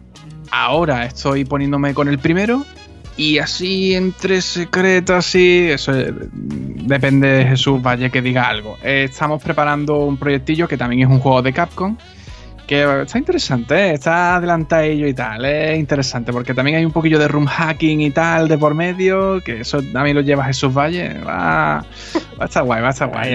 generando hype, ¿eh? Muy bien. Sí, sí, sí, está chulo, sí. Ale o Lore, ¿vosotros tenéis algún proyecto así en el que colaboréis? Bueno, yo ahora mismo no tengo ningún tipo de proyecto, lo voy haciendo takes un poco a lo suelto y a lo que me van viniendo para pedirme colaboración. Te va a costar un montón de tiempo llegar a ser maestro Pokémon, más de un millón de años. Lo que sí es colaboraciones así recurrentes, pues lo que te digo, siempre acabo yendo a las mismas personas porque al final son los que te das cuenta que puedes trabajar muy cómodamente con ellos, pero obviamente no, no estás encerrado a que nadie venga a colaborar contigo, todo lo contrario, que venga y que disfrute y, y elijamos una escena juntos que nos gusta a los dos, ¿no? Pero sí, proyectos no tengo ahora mismo ninguno, solo muchos takes que ahí se irán subiendo poco a poco, que están ahí cerrados en el tintero. Hombre, si lo sumas todos es como un megaproyecto, ¿no? bueno, sí, es una caja, bueno, aquí diríamos una caixa de sastra, una caja de estas sorpresas. Total, total. Ale, tú además has estado coordinando un megaproyecto en nuestra comunidad de, de audiorelatos precisamente para el pasado día del libro, pero ¿hay alguna otra cosa así que, tengas eh, entre manos? No entre manos per se, pero sí que tengo pensamiento de, aquí a, pues a lo mejor uno o dos meses empezar a trabajar ¿no? en el primer proyecto así algo más largo, porque sí que es cierto que hasta ahora lo que he venido haciendo han sido pues más escenas cortas y tal, principalmente para coger soltura y para... Eh, digamos, también confianza ¿no? con los compañeros, porque es lo que acaba de decir Lorena. Al final uno siempre acaba recurriendo pues, a los mismos compañeros porque sabe que trabaja bien con ellos y sabe, digamos, pues que se, que se comprometen, porque luego tienes muchísimos proyectos en redes sociales y tal que empiezan y empiezan como buena intención, pero claro, muchos de ellos son con gente que no conoces y al final entre que uno por el motivo que sea no puede entregar y el otro que al final dice que sí, pero luego te deja la estacada y tal, muchos de ellos no llegan a término. Entonces es complicado y sí que es normal que se formen como medio, no voy a decir círculos, pero sí que, pues como con todo, tengas más soltura o menos soltura con, con ciertas personas. Lo cual no quiere decir tampoco, eh, pero ni por asomo, que pues uno se cierre a, a, trabajar con otras personas. Eh, haciendo un poquillo más ¿no? de publicidad de la, de la comunidad nuestra. Y nosotros tenemos una sección de convocar en la que, oye, pues yo necesito una voz y el compañero que quiera, pues puede proponerse a, hacerla y me parece una herramienta genial porque muchas veces conoces a, compañeros con los que en otras circunstancias pues a lo mejor no te habrías no habrías tenido la, la intención de primeras, ¿no? Esa chispa de, acudir principalmente a ellos o incluso de ofrecerte tú para, para hacer cualquier, cualquier voz. Entonces, ese tipo de cosas ayudan mucho también a, conocer a, a, gente que al final pues posiblemente acaben convirtiéndose en más de esas colaboraciones recurrentes. Y pues con respecto al tema de los proyectos, no quiero decir todavía nada porque a lo mejor cambio de idea o pasa algo y no lo hago. Genera hype, como ha hecho Iván. claro, me gustaría eh, pues centrarme, eh, o sea, eh, digamos, meterme en un proyectito de una pequeña ova, 20-25 minutos, sobre todo para el tema de ver cómo es la experiencia de crear una, una M más E, es decir, música más efectos, un fondo, digamos, pues eso, ¿no? Lo que viene siendo los el fondo sin voces sobre el que luego doblas, porque eso no viene dado cuando tú empiezas en el doblaje, a no ser que te encuentres un 5.1 que tenga las voces perfectamente extraídas, es muy difícil encontrártelo, casi siempre vas a tener que rellenarlo tú y hacerlo y hacerlo a mano. Y a lo mejor pues en una escena de 3-4 minutos todavía a ver qué tal es hacerlo con, una ova de 20, 25 minutos, a ver qué tal queda lo de nivelar las voces y hacer algo un poco más, más profesional. Mm. Y, a ver qué tal sale. Estaremos atentos, ¿eh? nos tienes que ir contando un poco. Seguiremos ahí la evolución. Eh, de hecho, sí, bueno, yo coincido con vosotros y, la comunidad en la que participamos eh, es genial porque no hay tampoco muchos, muchos puntos de encuentro entre fandubers, más allá de los canales de cada uno de, de vosotros, por ejemplo. Ahí es complicado encontrar un punto de encuentro ¿no? en el que compartir, colaborar, cruzar opiniones, etcétera. Así que, bueno, eso, es una maravilla. Eh, vamos a una cosa mucho más personal. Señores, ustedes que ya llevan un tiempo doblando, más, menos, díganme, y ya vamos cerrando la recta final, qué dos personajes, o qué personajes, si queréis solo, eh, si sois capaces de, centraros en uno, serían vuestros favoritos de, todos los takes que hayáis hecho, ¿no? O, los más significativos. Eh, Iván, por ejemplo, yo sé que tú tienes especial cariño a, Dante. Hombre, por favor. Hombre, está claro que sí. Dante... Dante es mi niño bonito de mi alma. Y también Bakugo de Boku no Hero es un personaje que no es que, eh, es irónico, ¿eh? no es que me vuelva loco, pero es un personaje que le tengo mucho cariño. Mm, tontería, lo he doblado un montón de veces y con él puedo ser todo lo rabioso y mal hablado que quiera. ¡Hijo de perra! Reagan de Mob Psycho también es un personaje que me encanta. Y aunque no lo creas, me encanta siempre hacer monstruitos y hacer bichos con un montón de filtros y que puedo hacer gilipollas todo lo que quiera, tío. La verdad es que para mí esas cosas son caramelitos, vamos. Eh, la excusa perfecta para hacer mongolo es, vamos, es que caramelo. Me encantan eh, hacer esas cosas. Lorena, ¿tú por ejemplo? De los tics que hemos hecho. Seguro. Es que esto es un problema eh, para mí, la verdad. A ver, le tengo muchísimo cariño a Gwen de Spider-Man Nuevo Universo. Además es un take que yo no he visto la película, porque no la he visto. Dios Y me mío. lo propusieron hacer. y me pasaron un audio latino para, para que lo hicieran. Es que además fue, fue muy, muy random la colaboración. Soy Juana. Espera, ¿en serio te llamas Juana? Sí, es africano. Soy sudafricana. Ah, no tengo acento porque fui criada aquí y... Yo, venga, va, vamos a, a colaborar con un latino dentro de, del take. Digo, vale. Y claro, pues lo hice todo a, a lo que yo creía que, que podía ser el personaje. Y no me esperaba que pudiera tener la acogida que tuvo ese take, la verdad. Me encantó hacer de ella. Y eso sé que le tengo muchísimo cariño, la verdad. No sé, la veo con tanta fuerza, un personaje con muchísima fuerza. Y hablando de otro personaje también que creo que tiene muchísima fuerza, es Amy de Mujercitas. Hice también un take de ella. De hecho, fue el take promocional de la película que estrenaron este, a finales de 2019, la nueva. Y no sé, me, me transmitió tanto. Era una pelea contra su mejor amigo sin llegar a ser una discusión. O sea, no, no se estaban liando aquí a, a leches, ¿no? Pero era una discusión entre ellos, entre ideas muy diferentes sobre el amor. Y poder tener esa capacidad de cambiar el amor por una proposición económica me pareció increíble dentro del take. Y así más ilusión que me hiciera también fue intentar doblar a, a Rose de Titanic, que bueno, eso ya es otro tema porque el doblaje de Nuria Miravilla es increíble, impecable. Y esos son Benjamin Guggenheim y su amante Madame Aubert. La señora Guggenheim está en casa con los niños, claro. Aquí como muy fan de ella también. Mm. Pero poder doblarla a ella es, es increíble, la verdad. Es uno de mis personajes favoritos, aparte que es una de mis películas favoritas. Así que había mucha tensión a la hora de grabarlo. sí, parece que uno no quiere pisar el trabajo ¿no? de un, de un No, para profesional. nada.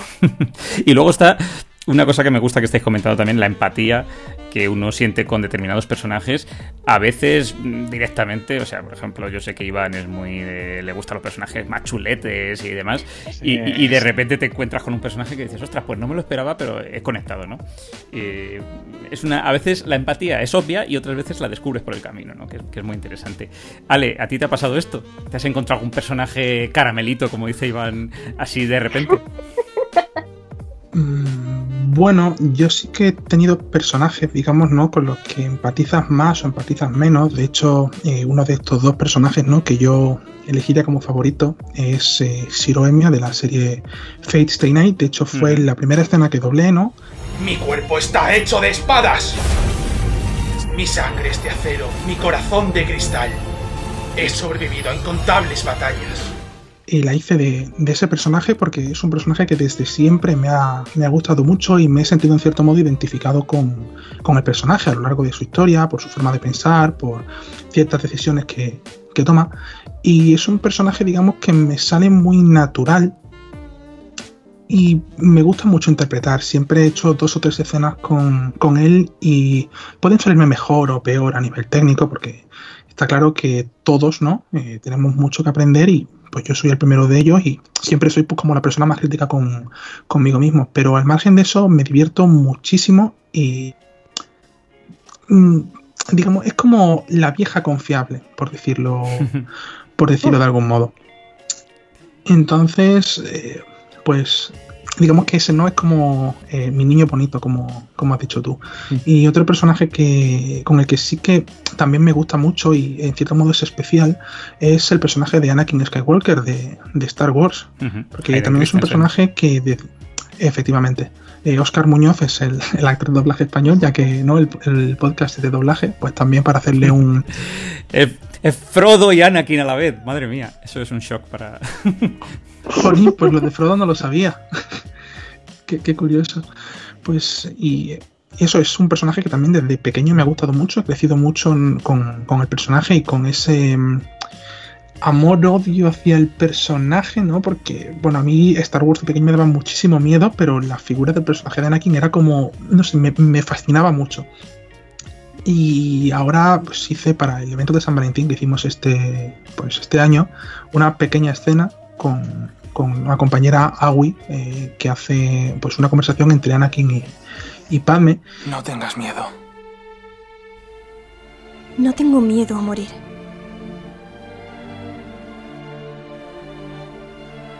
No he dejado de morir día a día desde que volviste a mi vida. ¿De qué estás hablando?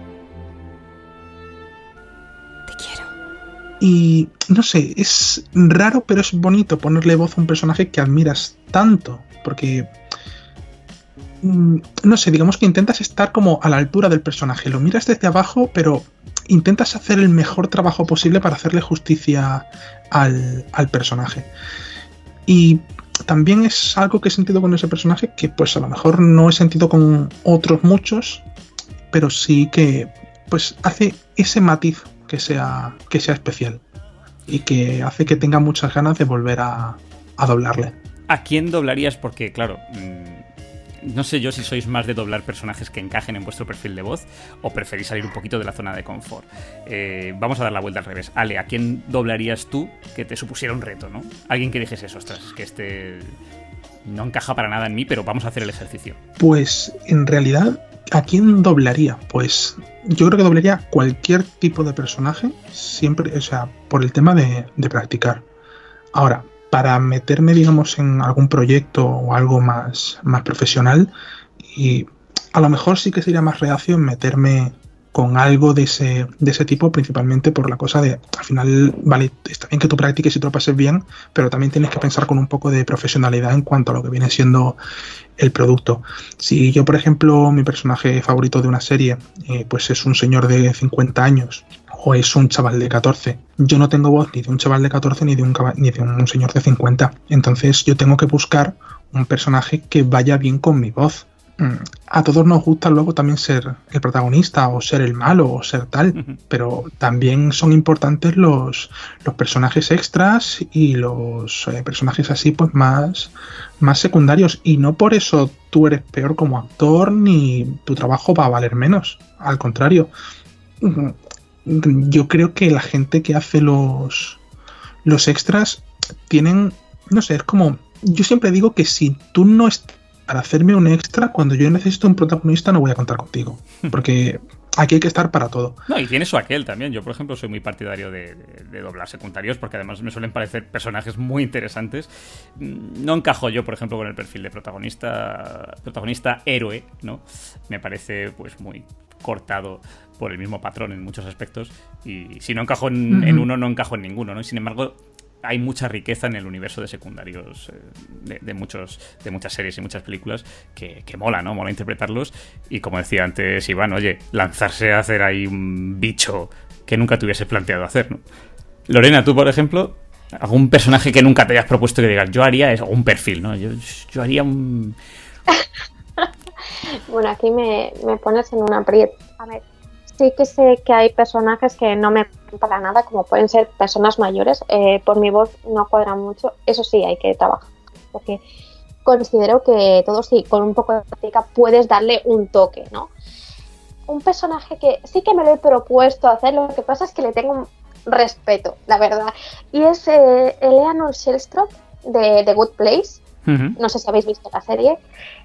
en este caso es como más bien la protagonista, pero es tan, tan diferente a mí que me costaría. E-, Ella puede decirte un discurso así muy profundo de una manera muy pasota. Y digo, pero ¿cómo puedes hacer esto? es, es, muy difícil. Claro, yo lo pienso también en la actriz de doblaje y digo, es que lo hace tan bien que, que es que a mí, como entenderla como personaje, me costaría muchísimo. Y tengo ese reto desde hace tiempo. De hecho, tengo escogida una escena para hacer que la voy remirando de vez en cuando. En plan, bueno, podría, no, pero está ahí, está ahí. Seguramente saldrá. Iván, ¿en tu caso? En mi caso. En mi caso, los personajes que hablan muy lento, muy formal, muy solemne, son los personajes que más trabajo me cuestan. Y hace bastante tiempo hice un take de Orgullo y Prejuicio de la, de la película. Uh -huh. Y la verdad es que me gustaría volver a hacer otra vez de Darcy, porque me gustaría forzarme un poquito más a intentar doblar esta clase de personajes sin sonar un asesino en serie, ¿sabes? o sin sonar un vacilón. Y me cuesta mucho trabajo. Eso y también la imagen real. Y debería darle más caña. Probablemente un día haga algún take de Orgullo y Prejuicio, la verdad. Sí, sí, para quitarme la espina. Sí, sí, para salir de la zona de confort ahí a tope. Eh, escribió, creo que algunos lo conocéis, eh, Salvador Aldeguer, actor de doblaje que, por ejemplo, le pone voz a Antonio Banderas en producciones norteamericanas. Sin mm. niños, Antonio Banderas no siempre se dobla a sí mismo. Este buen hombre escribió un libro que se llama Anecdotakes y no voy a hablar del libro, pero yo os pregunto, ¿tenéis algún momento memorable eh, en vuestros doblajes? No sé, Iván, tú que eres muy de darle caña y, como dices tú, personajes energéticos, frenéticos, una frase imposible de meter en boca un berrido infernal que hayas tenido que dar alguna vez, que se haya quedado en tu, en tu cerebelo para siempre. A ver, tengo un par de. Tengo un par de cosas ahí sueltas. Me acuerdo que con Gitan Droned, que vamos, es de mis mejores amigos mm. dentro de, de esto del fandom, eh, recuerdo que hicimos un take de Shinso, que es un anime súper antiguo, y yo por aquel entonces tenía un micrófono que picaba el audio un montón cuando gritaba. Y tuve que repetir un grito que era enorme, la línea, lo que era la onda de audio era pepino de grande, y tuve que repetir ese grito mil millones de veces para que no saturase, pero quedara perfecto. Y eso me costó un montón de trabajo. Y en un capítulo de Mob Psycho, eh, Reagan, uno de los personajes que aparece, se estaba tomando como un té. Entonces yo no sabía cómo iba a hacer eso. Y me fui a la cocina, cogí un vaso de agua y hice un sorbido ahí. Y la verdad es que, escúchame, quedó bien, ¿eh? Quedó, vamos, quedó puntero, vamos. Luego dije, anda, coño, para otra vez ya sé qué es lo que tengo que hacer. Stanislavski total. sí, sí, sí, vamos. Quedó muy bien. Lorena, ¿tú tienes algún recuerdo, algún memento así que digas, Dios mío? Mm, no tengo uno así en particular, no, al menos tan memorable con el, como el de Iván, ¿eh? hay que decirlo. Eh, sí que tengo uno para un take que hice de la... ¿Cómo se llamaba? Las cosas buenas de la vida, creo que lo estoy diciendo bien eh, el título, ahora, ahora mismo no me acuerdo, que lo interpreta mm, Justamente es una escena que, están corriendo, ella se está huyendo de, Bradley Cooper y es la parte de, que están, bueno, al correr pues tienes que hacer las respiraciones, ¿no? Empecé a respirar tan, tan rápido que me entró un mareo, digo, madre mía, y esto me Hiperventilaste. Sí, me recordó mucho a cómo anunció Santiago Segura que empezó eh, en el doblaje, que se mareó en medio de un, de un take. Yo no sé si sabéis esto, pero se mareó haciendo un doblaje porno o algo así, dijo. bueno, recomendación. Los ejercicios de respiración son muy importantes y no respires muy rápido porque te puedes marear. Ya está, es, es la única que puedo decir así. Ale, ¿tú? ¿Algún recuerdo interesante? Bueno, sí. Eh, de hecho, eh, una de las eh, anécdotas no es un poco parecida a la que tiene Iván con el tema de los, las saturaciones del micro con los, con los gritos. Yo hice, bueno, me pasé un, juego que se llama Persona 5, muchos de vosotros lo conoceréis, e hice una escena que cuando la vi en el, en el juego me gustó tantísimo que dije, mira, cuando me lo pase, esta escena tengo que doblarla. Y total, que fue terminarlo esa mañana y esa misma tarde hice, hice la escena. Pero claro, yo tenía un micro que eso saturaba con mirarlo, básicamente. Entonces, te miras los gritos y aunque, porque además el personaje ese, o sea, es que se desgañita vivo ahí. Y yo me dejé la garganta. Eh, lo miras y lo... Y se nota ¿no? que el micro satura mucho, aunque yo intenté pues con varios plugins y tal quitarle el máximo posible esa, eh, ese defecto del audio. Y aunque me gustó el, resultado, cuando compré el micro nuevo, el que tengo ahora, lo volví a, a hacer el, mismo, la misma escena. Tenía el M base, así que sencillamente lo único que necesité fue volver a poner las voces. Y ahí sí que diciendo, oye, pues aprovechando que este micro no, no satura, si, si sabes ponerle bien la ganancia, no satura por mucho que grites, me voy a dejar la garganta. Que si me la dejé, estuve dos días ronco. y, Pero al final... Es una profesión de riesgo, ¿eh? También esta. Sí, sí. De hecho, si cualquiera que mire la escena va a notar ¿no? que conforme va avanzando el- la escena, voy no- sonando más ronco porque me voy dejando la voz. Pero oye, ¿y lo bien que se lo pasa a uno? Sí, pero, pero mira, aquí habéis dicho dos cosas muy interesantes. Eh, los ejercicios de respiración que dice Lorena, que, que son fundamentales. Eh, lo saben los cantantes también, ¿no? Y los dobladores, pues los trabajan mucho. Y, y el cuidado de, la garganta, ¿no? El, trabajar a veces con un foniatra si hace falta, pero el saber cómo tratar ese instrumento que al final el doblador, pues, oye, por, como un maestro en, clase. Un maestro tiene que estar hablando ocho horas al día con los niños, a veces gritando, tiene que cuidarse la voz, ¿no? Eh, es esencial. Os iba a hacer eh, una última pregunta, pero la agilizamos, más o menos yo creo que ha quedado claro. Eh, chicos, ¿alguno se plantea dar el salto al mundo profesional? Si, si de repente mañana, porque claro, aquí hay, dos posibles formas de... Claro, hay dos posibles eh, modos de actuar. O soy proactivo y digo, sí, sí, yo estoy yendo a castings todas las semanas intentándolo, o al revés. Si os abriesen, os lo voy a poner más fácil, la puerta mañana y os dijesen, ¿quieres participar en un doblaje profesional? ¿Aceptaríais o diríais, no, mira, yo tengo mi profesión, mi formación y me tengo que dedicar lo que me dedico y esto es solo un hobby y punto? ¿O os lanzaríais? Vale. Noto, em, noto ahí neuronas rozando. Sí, he visto aquí, es una pregunta peliaguda. Yo sí, yo me lanzaría. De hecho, es uno de los sueños que he tenido toda mi vida. Así que no, no desaprovecharía esa vida. Pero bueno, también hay que decir que toda mi profesión está bastante encauzada en la voz. Así que sería más o menos dedicarme a lo mismo, pero de una manera más interpretativa. Iván, que te he oído ahí rechinar. No creo, la verdad. No creo que diera el paso. No sé. eh, el fandub tiene sus puntos positivos. eh, disfruto mucho doblando. mm, Doblando en mi casa. Y esto lo comenté con una. con una compañera de fandub. Que es Sonia Castel.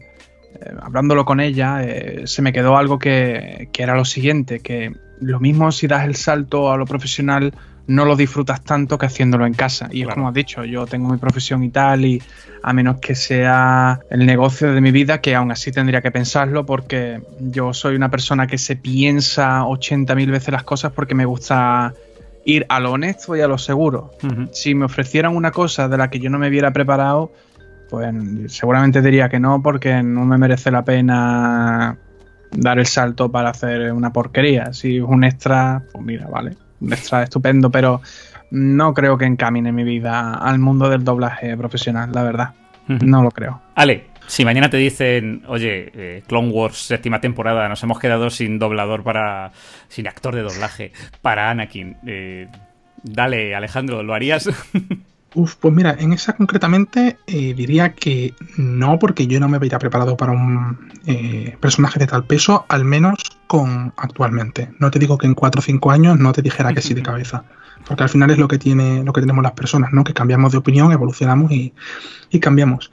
De todas formas, eh, con respecto en general al doblaje en profesional, estoy bastante de acuerdo con, con lo que dice Iván. No cierro puertas, ¿no? Pero no tengo demasiadas expectativas de dedicarme en un futuro al, al doblaje de forma profesional.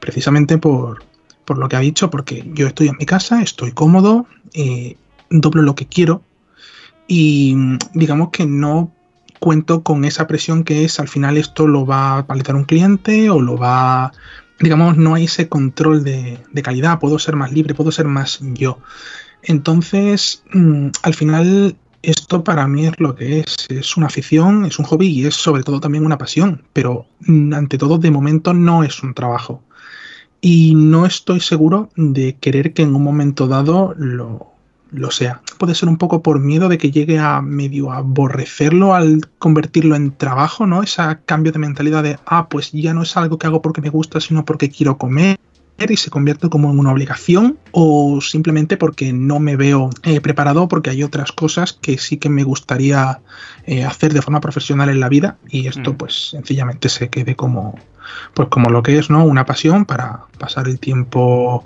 con los amigos y pues una forma de, de divertirse de descargar tensiones y de pues hacer lo que lo que me gusta, ¿no? Que a fin de cuentas es pues contar historias o sobre todo vivirlas a través de, en este caso, los personajes a los que pones voz y en cierto modo das vida. Genial. Pues chicos, mm, llegamos al final del programa, así que ¿qué os parece si para despedirnos eh, le contáis a los frikipileros que están ahí todavía aguantando dónde podemos encontraros? ¿Cuáles son vuestros canales? Eh, lo que queráis promocionar. Y ya que estamos, pues si queréis regalarnos los oídos un poquillo con alguna frase de algún personaje que os encante interpretando, pues fabuloso broche, ¿no? Voy a ir con la lista de la compra de publicidad. Primero, primero, la web de estudios G3S está un poco descuidada, pero en la web de estudios G3S, que además es muy sencillo de, de, escribir, estudios G3S, no como los nombres que voy a dar luego, es el sitio donde podréis encontrar lo que es el escaparate de muchos de los proyectos que hacemos. Digo que está un poquito desactualizado porque llevamos la web entre varios compañeros y no se puede estar en todo. Eso por un lado. Si queréis, hay anime, videojuegos, hay un montón de cosas. Segundo, eh, mi canal que es Doblajes Skats, S-K-A-D-S. Si lo pones en Google, te sale todo. Y mi web mm, más tirando lo profesional que es Iván Rodríguez, doblajes.es. Y ahí tengo muchas veces, hago post en, el blog hablando sobre vídeos que he hecho o incluso tengo ahí subidos materiales para el que no quiera verse el vídeo, darme el clic al vídeo y, y, simplemente descargar y, y ya está hay una frase de Dante que me gusta mucho y era, en inglés decía, This party is getting crazy, let's rock. Y la traduje por, voy a bajarle un poquillo la ganancia, por no petar el volumen. Esta fiesta es de locos, a darle caña. Ahí queda, a darle caña. Ale, y así terminamos con Lorena. Bueno, pues yo voy a empezar haciendo, eh, pues diciendo no en nombre de, nuestra comunidad de Du Plus, ya que llevamos como todo el, podcast hablando de ellas y de ella y todavía no ha salido el nombre. Eh, nosotros, eh, pues como cualquiera que haya estado atento habrá supuesto o, o oído, tenemos una comunidad de doblaje, ¿de acuerdo? Doblaje amateur, ninguno de nosotros se lucra en lo más absoluto con esto. La idea es practicar trabajar y sobre todo divertirnos y aprender todos juntos.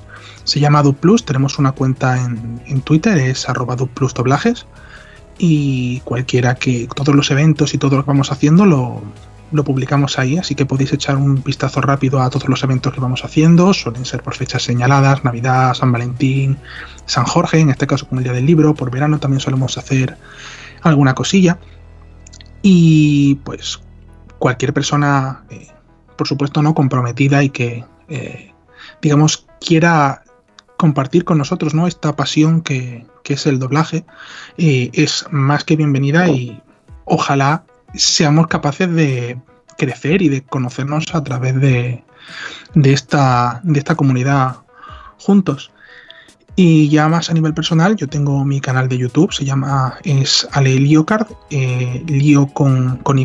Luego esto en iVoox podéis poner descripciones y, y, tal. Efectivamente, sí, luego ponemos unos enlaces ahí para que la gente os encuentre. Lo podéis encontrar por ahí porque es un poco complicado de escribir. Y también podéis encontrarme en, en Twitter, arroba Liocard.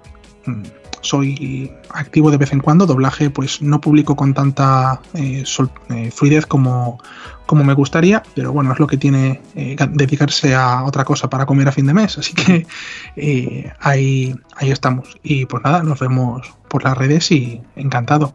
Si quieres, voy a despedirme con una, con una frase, ya que habíamos hablado antes de Anakin Skywalker, uh -huh. y no puede ser otra que, que la fuerza os acompañe.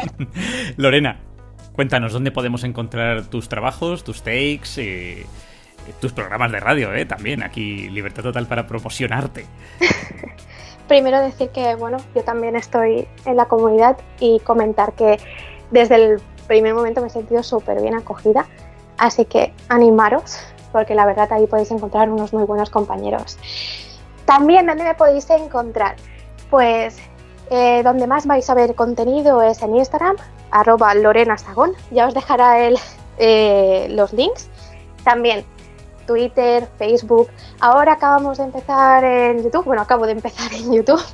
Y también si queréis escuchar mi podcast, lo podéis encontrar en radiocunit.cat con el nombre de Jueves con Lorena, que aparte es en directo todos los jueves de 7 y media a 8 y media de la noche. Ahí ya hablamos de cosas de música, cine, bueno, de todo un poquito más. En plan un magazine, pero para echarnos al menos algunas risillas con noticias de actualidad, ¿no? Y nada, no sé si quieres que te haga alguna frase, la verdad. Por supuesto. Antes había hablado un poquito de Amy, bueno, lo hago aquí en directo, pero apenas me acuerdo, ¿eh? así que va a salir lo que salga. Pues yo no soy un poeta, solo soy una mujer. Y como mujer no tengo forma de ganar dinero por mi cuenta. No lo suficiente como para ganarme la vida o para mantener a mi familia. Y si tuviera dinero, que no lo tengo, ese dinero pertenecería a mi marido en el momento en que nos casáramos. Y si tuviéramos hijos, serían suyos, no míos. Serían de su propiedad, así que no te atrevas a mí a decirme que el matrimonio no es una proposición económica, porque lo es. Tal vez no para ti, pero sin duda lo es para mí. Ahí queda también. ¡Ole!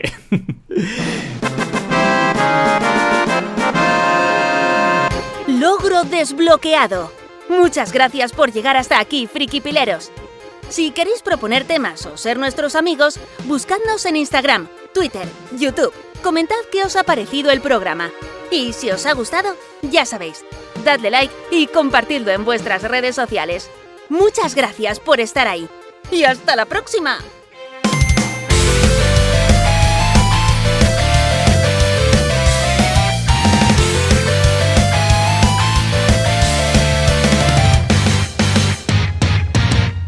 Bueno, pues eh, decía Douglas Adams, que tanto me gusta a mí, que el tiempo es una ilusión y que la hora de comer más todavía. Y a nosotros se nos acaba el tiempo. Espero que con este repaso en forma de entrevista, pues hayamos podido acercaros un poco más, frikipileros, a este mundo del fandub y sobre todo que hayamos presentado, pues eso, la figura del actor o actriz de doblaje fan como un productor de cultura. De nuevo, como alguien que sirve de sinergia entre el medio audiovisual y el arte de la interpretación y que ya lo hemos comentado en el programa, que hace que un producto, ya sea anime, live action, videojuego, audio relato, perviva, perviva y llegue a más gente. Así que chicos, a los tres, Lorena, Alejandro, Iván, muchísimas gracias por aguantar mi chapa y, y por compartir vuestra experiencia con nosotros. Un abrazote a los tres. Muchísimas gracias por, Muchísimas por haberme llamado para entrar, tío. Muchas gracias.